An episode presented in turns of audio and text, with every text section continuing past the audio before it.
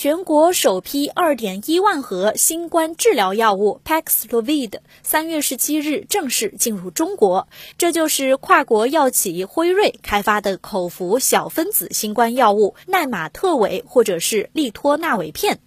三月二十二日，英特集团在浙江省政府相关部门支持下，成功采购到全省首批三百盒 Paxlovid。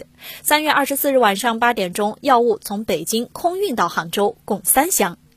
昨天傍晚，浙江大学医学院附属第一医院感染病科主任盛吉芳教授表示，Paxlovid 的主要作用是阻断冠状病毒的蛋白酶活性，减少病毒繁殖，加快病毒转阴速度。事实上，这次 Paxlovid 里面的其中一种药利托那韦片，早已经在2020年疫情刚发生时，就在新冠肺炎的临床救治中使用了。目前，它是抗病毒治疗的首选药物。截至目前了解到的数据，纳马特韦利托那韦片的疗效比例应该是非常高的。符合适应症的患者应用禁用，应用早用，最好在发病五天之内就尽快用药。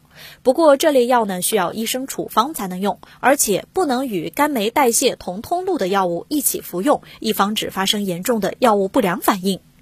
很多人可能会问啊，Paxlovid 能不能用来预防新冠肺炎呢？答案是否定的。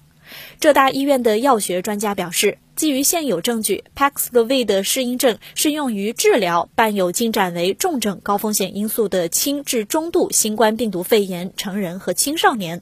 因此，该药的药理机制呢，主要是抑制新冠病毒复制，没有发现有其他预防新冠的潜能。也就是说，它不是用来预防的，而是用来治疗的。